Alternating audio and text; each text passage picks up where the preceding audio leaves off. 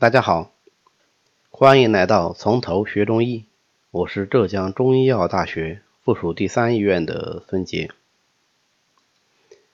今天呢，我们继续来学习内生五学。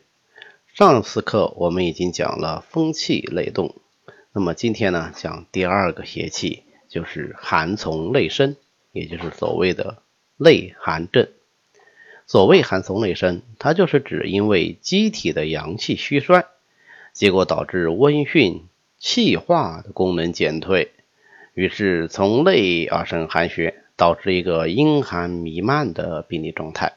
这个就叫做寒从中生。你看，从定义上，我们也很轻易的能够发现，寒从中生的最关键点是什么？对，阳虚啊，所以我们叫内寒成于阳虚。那这个阳虚，如果要做脏腑定位的话，主要是五脏中的哪几脏容易阳虚而生内寒呢？最常见的五脏定位是在脾。和肾，因为脾为气血生化之源，能够化生一切精微物质，同时也是水谷入胃以后助胃行气津液能够运化水谷的关键所在。所以呀，如果是脾阳亏虚了，那么就不能够运化水谷，也不能够生化气血，那么当然就容易内生寒症了，而且啊。脾主四肢，所以如果是脾阳不足了，就容易出现四肢寒冷的这样的表现。所以内寒症往往是由脾阳虚导致的。但是在这里要多说一句啊，如果是由脾阳虚导致的四肢寒冷，它应该是以肘和膝以下的部位寒冷、冰冷为主。所以我们往往不叫它四肢厥冷啊，不能叫四肢厥冷啊，应该叫四末不温啊，就是手和脚的不温冰凉。那么肾呢？肾阳虚容易导致内寒而生，这个是非常容易理解的，因为肾藏元阳，而且从五行上来说，肾主水，本身就与寒同属于水星。所以《内经》里说，诸寒收引，皆属于肾啊。所以啊，寒邪一方面是伤肾阳的一个重要的邪气，另外一方面呢，如果肾阳虚，也是导致内寒终身的重要原因。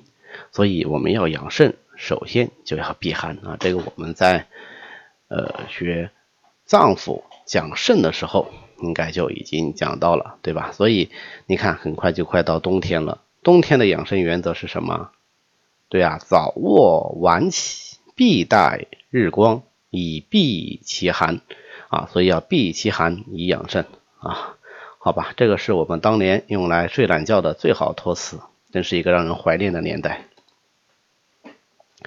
那么，如果因为阳虚啊生内寒，它会有怎样的临床表现呢？主要来说分为三大方面。第一个呢，既然是阳虚，那么就阴盛，对吧？阳虚则阴盛，所以就会出现不足和阴寒的表现。具体来说，比如畏寒、肢冷、面色的苍白、倦卧啊，喜欢缩成一团，睡在那里叫做倦卧。喜暖啊，比较喜欢温暖的环境。那人家比方说啊，抱一个暖手宝啊，他可能会抱三个暖手宝，可能不会有人抱这么多啊，就是这个意思。好，腹泻、便溏以及舌质是润泽的、不渴的，因为津液未伤，对吧？好，那么第二方面呢，既然是阳虚，除了不能温煦以外，还会怎么样？不能气化。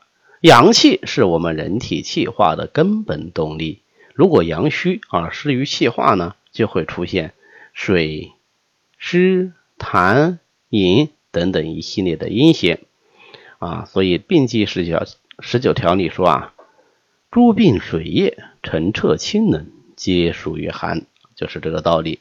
那具体的表现，嗯，就是各种分泌物、排泄物的清冷量多。比如尿频，频而清长啊，既清且长，是为清长。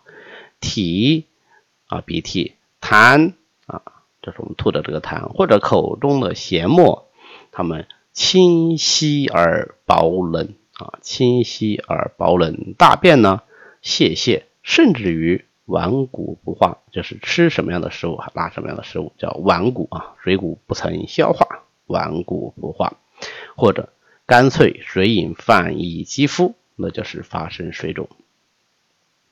除了阳虚则阴盛和阳虚则不化这两个全身性的或者说非特异性的临床表现以外，不同脏腑的阳虚导致的内寒终身，它的表现也各有不同。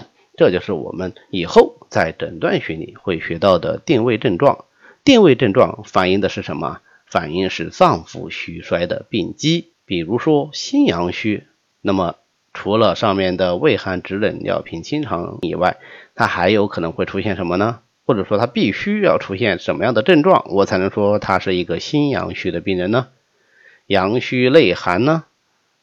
对，要有心胸的症状，那么它往往是表现为心胸的憋闷疼痛、唇青面紫。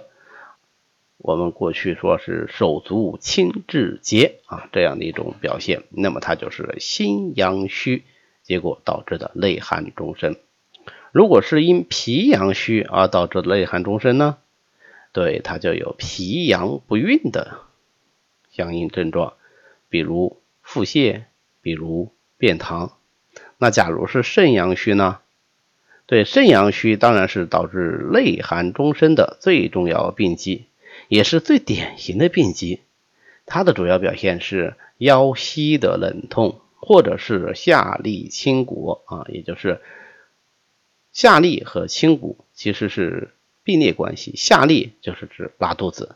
清谷这个清就是指排泄的意思啊，清因为过去去厕所那个就叫做清，一个口字旁中间有一个青色的青，就是厕所的意思，所以清谷指的就是直接把水谷拉出来，那也就是顽固不化的意思。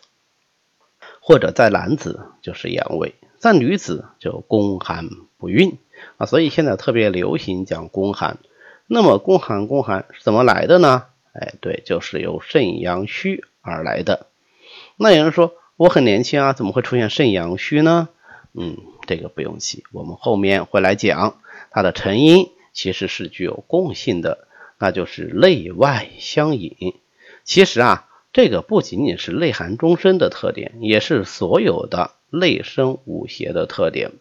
任何一个内生五邪。都与相对应的那个外感六淫之邪有相引的作用啊，相互之间会产生影响。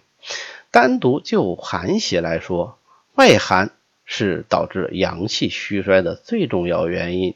那么所谓阴盛则阳病，如果寒邪太盛，必然伤及中阳，中阳久伤大伤，可不就出现了内寒症吗？